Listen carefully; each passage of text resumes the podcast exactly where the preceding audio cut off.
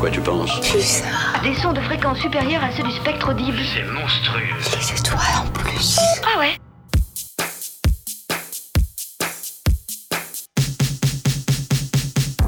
Séquence midi, l'info locale à la sauce Pulsar, midi 30 13h sur le 95.9.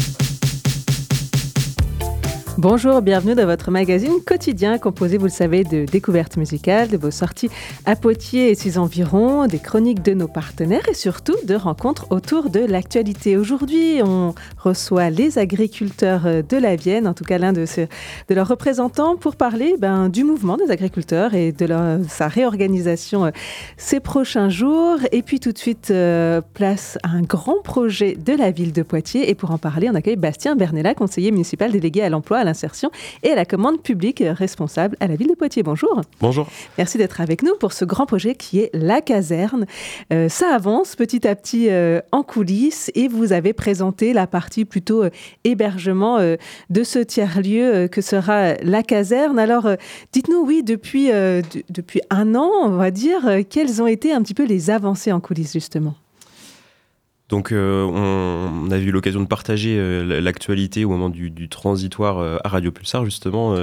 donc on, on, avait pendant 18 mois expérimenté voilà, un début de vie à la caserne avec un, collectif d'acteurs qui, qui s'était constitué en association, association La Caserne. donc ça, ça a duré de, de l'été 2021 à fin 2022 et ensuite on a eu un travail bah, à la fois architectural hein, avec une équipe de, maîtrise d'œuvre euh, pour travailler à la transformation du, bâtiment et puis continuer à travailler avec le collectif d'acteurs pour euh, préciser un petit peu euh, les usages, les différents espaces et puis les fonctions de, la caserne. Donc on a euh, en effet livré les, esquisses euh, donc qui nous permettent de nous projeter un peu plus euh, sur le devenir de la caserne et puis d'enclencher la phase travaux. Hein. Donc là on a fait toute la partie diagnostic des pollutions qui nous ont permis un peu de caractériser le bâtiment. Et donc là, c'est parti pour 18 mois de travaux lourds pour une livraison de l'opération à l'automne 2025. Donc finalement, un calendrier pas si long que ça, fin 2025, vu la taille du bâtiment. Ouais, Vous êtes plutôt ça, confiant. Ça correspond en tout cas à la trajectoire qu'on avait et au calendrier qu'on avait annoncé sur ce sur ce projet dès le début du mandat. Donc euh, on, on, tient le on tient le rythme. C'est un bâtiment qui est complexe. Hein. Il y a plusieurs euh, types euh, de, de, bâtiments. Il y a du il y a du tertiaire, bureau. Il y a des ateliers euh, qu'on veut garder aussi en espace généreux. Voilà, d'ateliers pour de l'activité plutôt physique, artisanale. Euh, il y a une grande halle au camion qui est euh, voilà une partie un peu euh, typique de, ce bâtiment qui est qui où, étaient stationnés les, les, camions de, pompiers, qui va être transformé en, bar restaurant voilà pour alimenter bah, à la fois les actifs et puis sur site et puis les personnes qui, qui, qui seront hébergées sur site puisqu'on a sur les étages les anciens logements des pompiers qui seront une auberge de jeunesse euh, pour deux tiers et puis euh, du, logement plutôt à vocation de, solidarité. Donc il y a différents voilà, types d'espaces. Il y a des enjeux d'accessibilité parce que bah, quand on, traite des bâtiments comme ça, il faut recréer des escaliers, des ascenseurs. Donc on, a pris le temps de bien poser toutes ces contraintes et c'est parti pour la phase travaux. Donc quatre pôles que vous venez de, nous décrire. Et puis alors cette partie euh, hébergement, euh, voilà, quelle place elle va prendre par rapport à l'offre existante? Quelles seront un peu les caractéristiques? Ouais, alors c'est vrai que déjà plus généralement ce projet-là, euh, précisément caserne, euh, bah, une partie du, projet gare dans son ensemble. Hein, donc pour rappel, on, intervient sur la requalification de l'ensemble du projet gare. Euh, on va avoir une, une, étude sur l'offre hôtelière euh, sur euh, l'ensemble du quartier, parce qu'il faut qu'on tra on travaille sur voilà l'hospitalité du quartier gare, essayer de diversifier un petit peu l'offre. Alors on a déjà des hôtels qui sont sur place, mais ça permet pas aujourd'hui d'absorber toute la demande.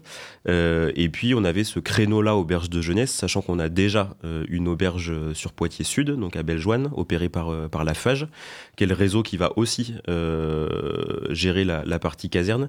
Donc l'objectif c'est de maintenir maintenir une offre euh, sur Poitiers Sud alors qui est aujourd'hui plutôt euh, plutôt ciblé autour de, de groupes euh, scolaires notamment, euh, voilà qui, qui arrivent en bus sur euh, sur Bellejoine. Il y a un grand parc, euh, donc c'est une autre fonction. et puis il y a une partie aussi sociale hein, parce qu'il y y a des partenaires, des prescripteurs type Croix-Rouge qui travaillent avec la FAGE déjà pour des, des, de l'hébergement sur Bellejoine. Et donc là on va avoir une nouvelle offre plutôt à destination de voyageurs individuels qui seront seront attirés par la proximité du centre-ville, hein, parce que le quartier gare, c'est finalement le prolongement du centre-ville de Poitiers. donc ça répond à une autre cible de clients, y compris de jeunes actifs, hein, des fois, qui peuvent voilà, trouver pleine satisfaction dans un format auberge de jeunesse qui, en plus, sera dans un lieu vivant, donc tiers-lieu autour des transitions et de l'ESS. Donc ça nous paraît tout à fait remplir une nouvelle fonction sur Poitiers. Donc auberge de jeunesse, effectivement, plus classique, touristique, on va dire, que, celle de, que celle. Et puis plus moderne en termes de voilà, proposition d'offres de, et d'équipements. Euh, la ville de Poitiers va prendre en charge euh, l'isolation et puis euh, le, ce qu'on appelle le clos couvert de, l'ensemble de, ce bâtiment-là. Et puis ensuite, euh, la FAGE, soutenue par la Banque des Territoires et, et, la CEP, donc notre aménageur, va venir bah, aménager l'intérieur de, de, ce bâtiment. Donc on, on aura euh, voilà, un bâtiment totalement rénové au goût du jour. Alors vous parliez de l'isolation, forcément, un tel bâtiment ancien, il doit y avoir des failles en termes de normes écologiques actuelles, et, euh, et j'imagine que vous avez mis le paquet sur ce côté-là, euh, le rendre plus écologique. Oui, bah, ça fait partie des, orientations de, l'équipe, hein, que ce soit pour euh, la ville de Poitiers ou pour, euh, pour Grand Poitiers. Donc, euh, bah, il faut qu'on soit exemplaire sur notre propre patrimoine, sinon on n'est pas crédible. Et donc, c'est le, le, cas sur ce site.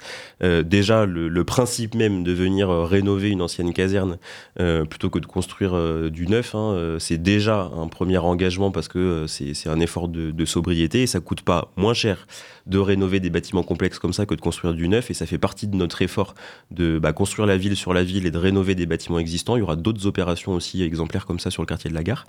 Et puis après, euh, bah, c'est la sobriété et cette dimension écologique. Euh, c'est aussi euh, respecter les fonctions des différents bâtiments euh, tels qu'ils existaient avant. Donc euh, les ateliers vont rester des ateliers, les logements de pompiers vont se transformer euh, en logements avec cette auberge. bon là, l'eau camion va être transformé en restaurant, mais on garde ces volumes-là. donc on, vient rester dans une forme d'historique du bâtiment.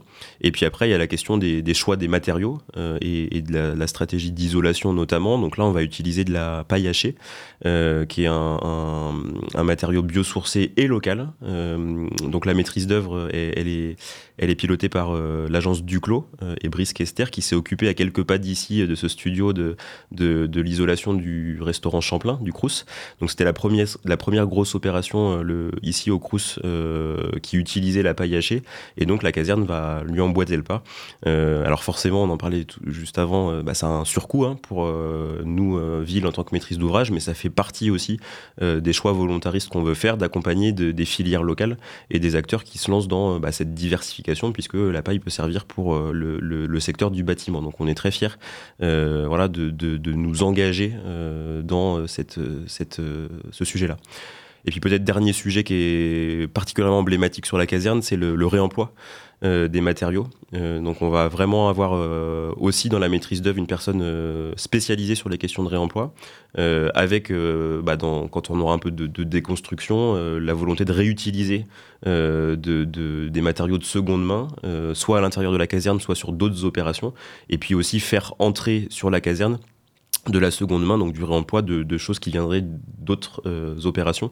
Donc il y a vraiment un gros enjeu euh, autour du réemploi des matériaux et ce sera vraiment une vitrine pour ça. Euh, et, et, cette opération, on, s'engage dans la, démarche BDNA, bâtiment durable Nouvelle-Aquitaine. Donc c'est le choix aussi, voilà, nous ville et maîtrise d'œuvre, d'être exemplaire en matière de transition écologique. Et puis une dernière question, Bastien Bernella, c'est le budget forcément. qui investit et combien dans ce grand projet? Ouais, donc euh, la ville en tant que propriétaire euh, investit euh, significativement pour rénover son patrimoine. Hein, donc c'est une opération qui, qui s'élève à 11 millions d'euros pour la ville, ce qui est un, budget significatif, mais qui reste cohérent par rapport à la taille du bâtiment. On est sur un bâtiment de, de, de, près de 5000 mètres carrés pour les, les, les, surfaces qu'on traite. donc nous, on vient intervenir en tant que propriétaire sur le tertiaire et l'atelier totalement. On fait ce que j'appelais le clos et couvert pour la partie hébergement hébergement, euh, restauration. Et puis ensuite, euh, on a une, société de projet qui se constitue avec la Banque des Territoires, euh, CEP et la FAGE, comme je le disais, qui vont ensuite investir à hauteur d'un peu plus de 3 millions sur l'aménagement intérieur des logements. Donc voilà un peu pour le, le, le, montage. Donc on va rester propriétaire de ce site, qu'on va louer pour partie à l'association Loi 1901 Caserne, qui va gérer les espaces tertiaires et ateliers, et puis louer la partie hébergement-restauration à cette fameuse société de projet qui va gérer la partie hébergement. Un grand merci Bastien Bernella d'être venu nous parler de cette caserne, donc euh, fin 2025 a priori ouverture. Merci à vous. Je rappelle que vous êtes conseiller municipal à la ville de Poitiers. Merci beaucoup. On continue avant de parler agriculture, un peu de musique bien sûr avec Alien et ce titre Vaisseau pirate où il s'interroge sur euh, la place qu'il occupe dans la société.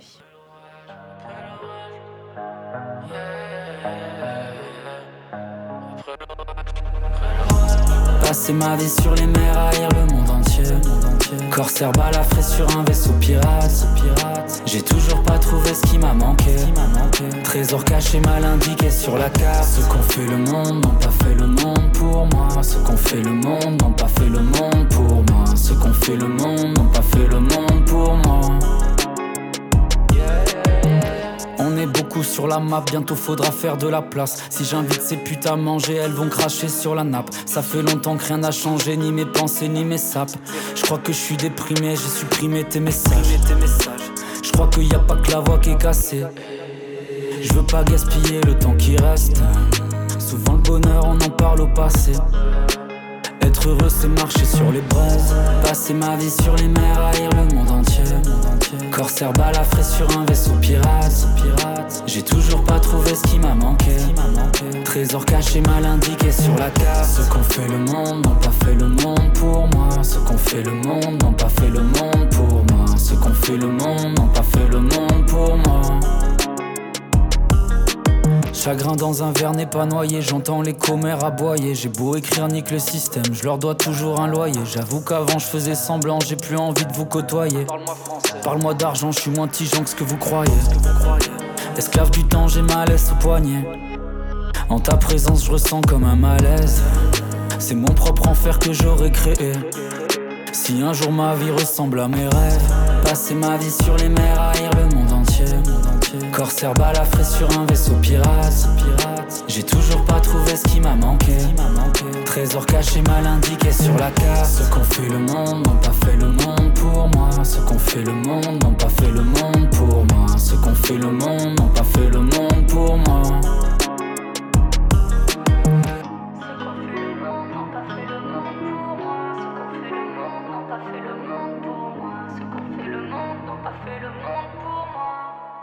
Pulsar. Pulsar. Radio curieuse et citoyenne. Et on accueille tout de suite Sébastien Berger, président de la FDSEA de la Vienne. Bonjour. Bonjour. Merci d'être avec nous aujourd'hui. Alors, euh, après cette longue et très forte mobilisation des agriculteurs, euh, alors de mémoire d'agriculteurs, est-ce qu'on avait déjà vu ça? Alors non, 11-12 jours de mémoire d'anciens, on n'avait jamais vu ça. En général, c'est pas si long que ça. Quand on a fait 2-3 jours, voilà, on arrive à discuter. Donc historique cette euh, mobilisation. Euh, comment euh, vous l'avez vécu avec donc l'ensemble des agriculteurs de la Vienne? Est-ce que ça a permis des échanges? Est-ce que ça a permis de faire sortir les colères? Alors été ça a été bien vécu quelque part. Nos exploitations sont, la vie de, de, tous les jours. En fait, c'est notre vie tous les jours. On est dans nos fermes. Voilà. Il y a des soucis. Les gars ont dit il faut qu'on aille l'exprimer. Donc ils sont, ils sont tous réunis. On s'était réunis devant la préfecture euh, le mardi matin avec la FNSE et les JA. Euh, mais c'était une, forme de colère en fait. Il fallait qu'il y, euh, ait quelque chose qui se passe, qu'il y ait une, ouverture qui soit faite, une, discussion qui s'établisse. Et c'est exactement ce qui s'est produit à partir du mardi matin. C'est ça. Alors, euh, le gouvernement et puis même euh, les collectivités euh, sont venus à votre rencontre assez rapidement. Hein. Il y a eu des discussions avec des avancées qui ont permis eh ben, d'arrêter euh, les blocages. Est-ce que pour vous, c'est une première étape? Comment vous vous sentez par rapport à ce qui vous a été promis pour l'instant? Alors, un blocage, quel qu'il soit, c'est forcément le commencement de quelque chose.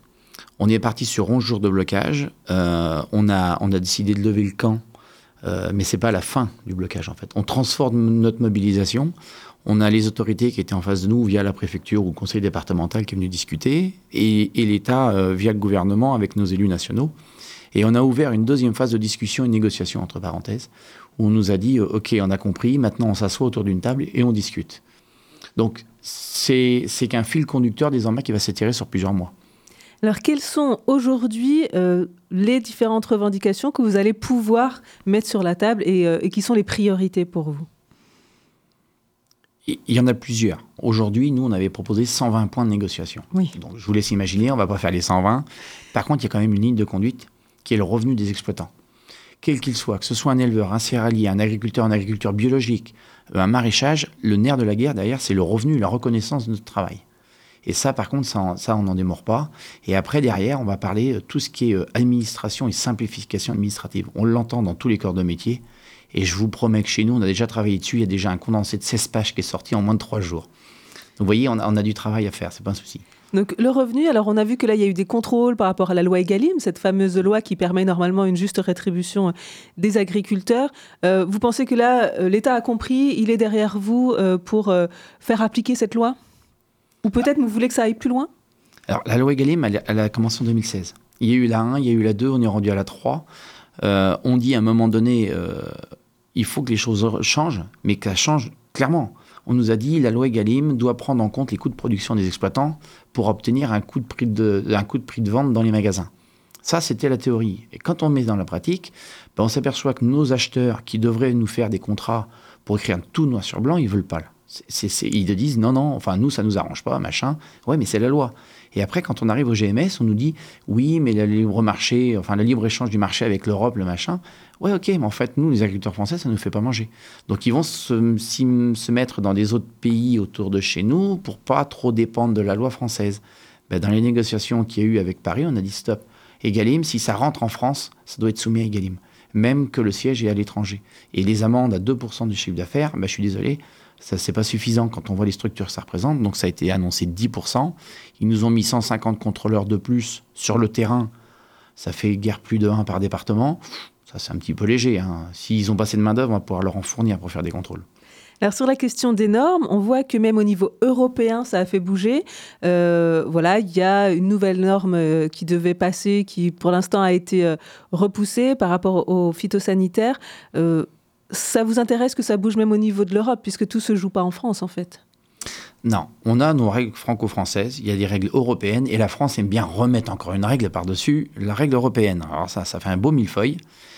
Ce qui gère en France, on peut en discuter avec les ministres, on l'a vu. Maintenant, ce qui gère au niveau européen, c'est sur un pas de temps plus, de temps plus long. Mais il n'empêche qu'on va quand même y aller. Il y a des choses qui ont été mises en pause, comme vous parliez, les produits phyto, euh, des études. On, nous dit euh, il faut changer, on supprime des molécules. OK, on supprime des molécules, il faut qu'on s'adapte là-dessus, on est d'accord. Par contre, si on n'a pas de solution derrière pour gérer la, présence de, mauvaises herbes euh, ou, ou, de biodiversité qui n'est pas forcément euh, en adéquation avec une production agricole, parce qu'on en a besoin de la biodiversité, mais il faut qu'on trouve des solutions en attendant. Donc c'était un peu notre mot d'ordre, pas d'interdiction sans solution. Donc l'Europe nous a entendus, dit on va mettre en pause, et on est en train de travailler avec des groupes qui s'appellent ANSES, qui sont là euh, pour travailler sur le sujet, pour essayer de trouver des nouvelles solutions à mettre en place en fait. Parce que c'est pas tout de vouloir tout, tout stopper, c'est pas la solution ça. Il faut progresser dans le temps. Parce que là, effectivement, euh, ces annonces-là ont fait peur, par exemple, aux apiculteurs, ont fait peur à tous ceux qui se sont engagés dans le bio, par exemple. Euh, voilà, tout stopper d'un coup, alors qu'il y avait un mouvement qui était engagé, que certains s'étaient engagés dans ce mouvement, eh ben, c'est pas forcément la solution non plus. C'est pas forcément la solution. C'est pour ça que je dis, c'est pas un stop. Il faut qu'on mette une pause et qu'on y réfléchisse. Parce qu'on peut pas aujourd'hui, demain, on sait que l'agriculture la, la, bio, par exemple, on a trop de production par rapport à la consommation. Donc mettre la ferme France en bio, euh, je pense que ce ne sera pas forcément la solution euh, à la finalité des choses. Il faut qu'il y ait une demande en proportion d'une production. Donc dire on stoppe tous les phytos, ça, moi je suis certain que ce n'est pas la solution. Par contre, qu'on mette en pause et qu'on y commence à y réfléchir, euh, à une autre méthode et d'autres portes de sortie, ça, c'est une bonne chose. Parce que c'est Est-ce qu'on a le temps? Parce que là, on voit bien que l'eau, par exemple, est déjà polluée, l'eau potable. Voilà, c'est un petit peu l'inquiétude aussi des, des consommateurs. Est-ce qu'on a le temps de mettre en pause?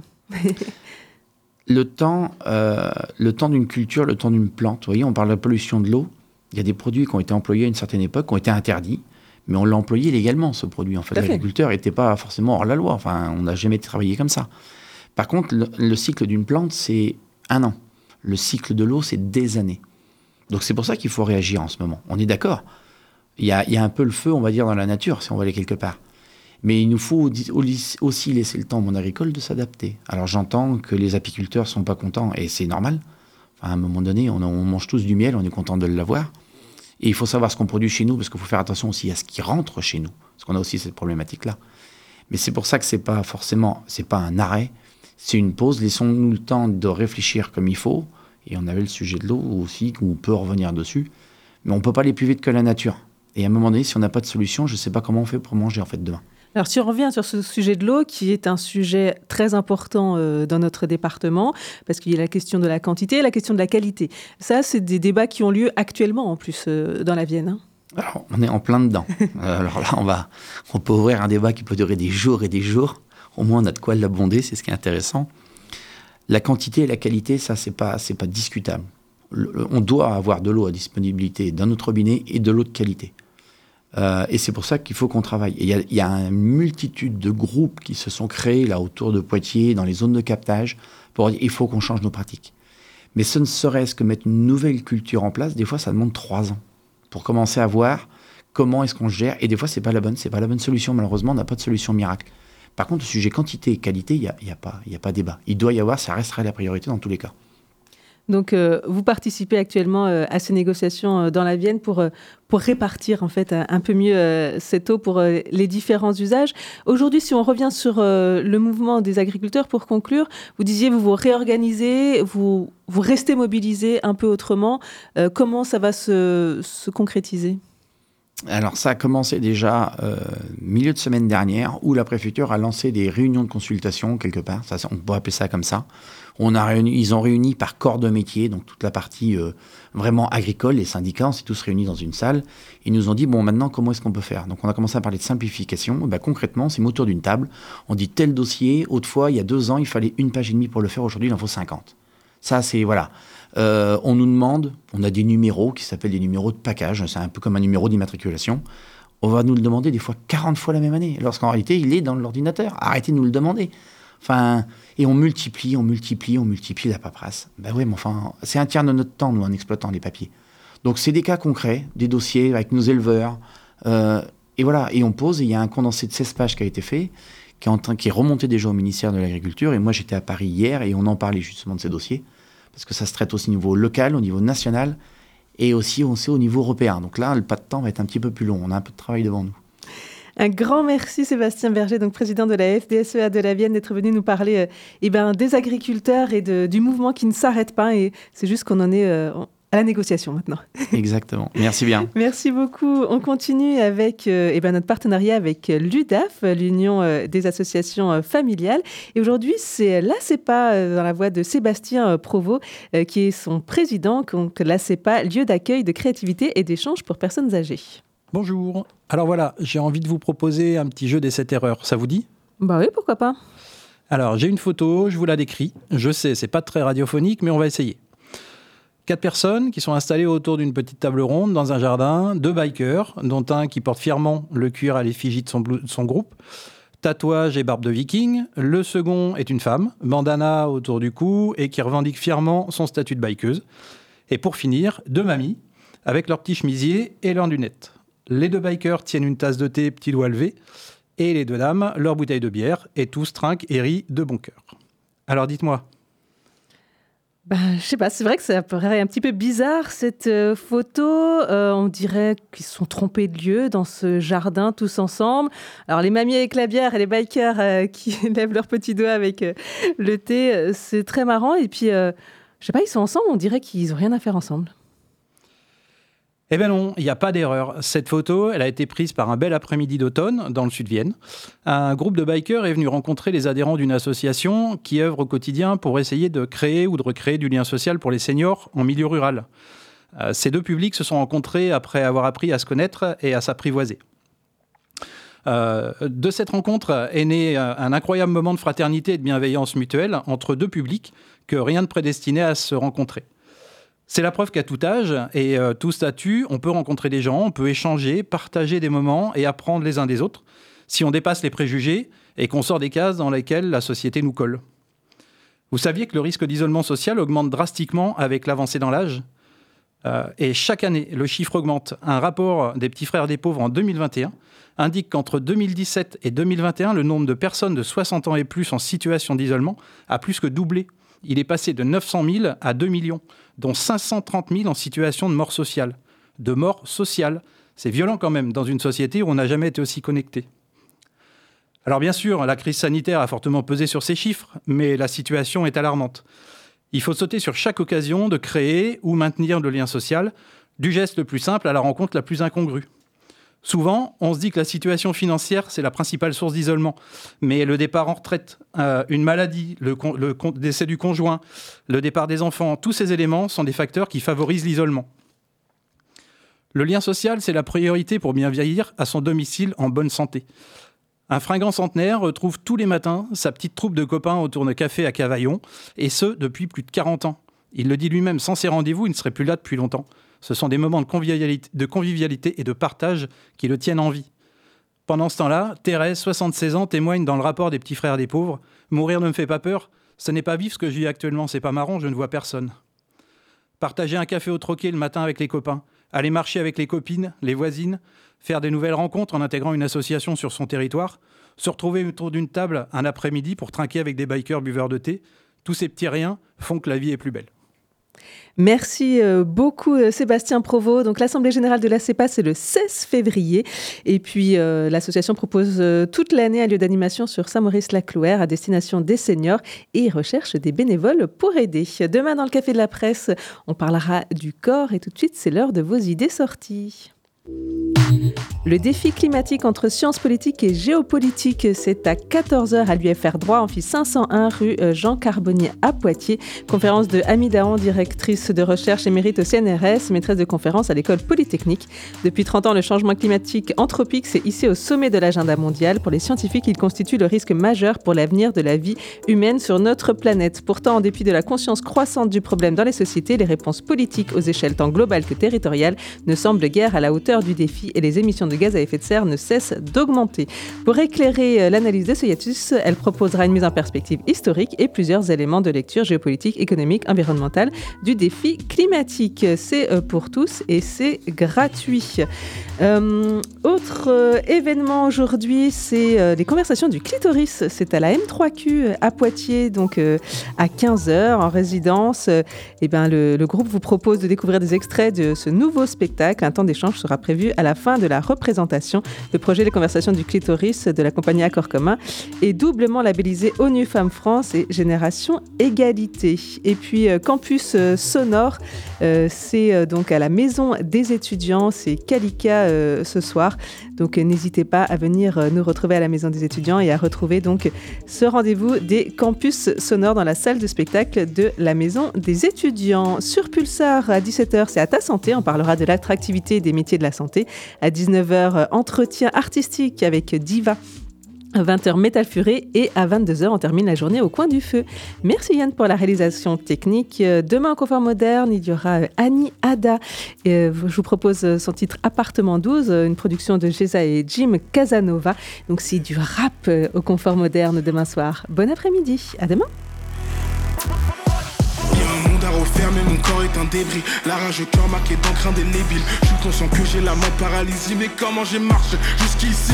Les regards ne trompent pas ici, c'est la merde. Retirer l'épée qu'on sait dans la pierre.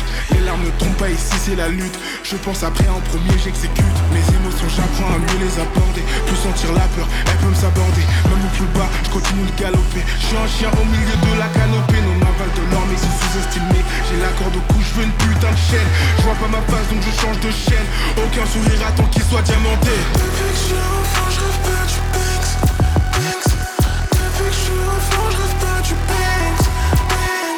Depuis que je enfant, je pas du Banks Yeah, yeah Tout ça me rend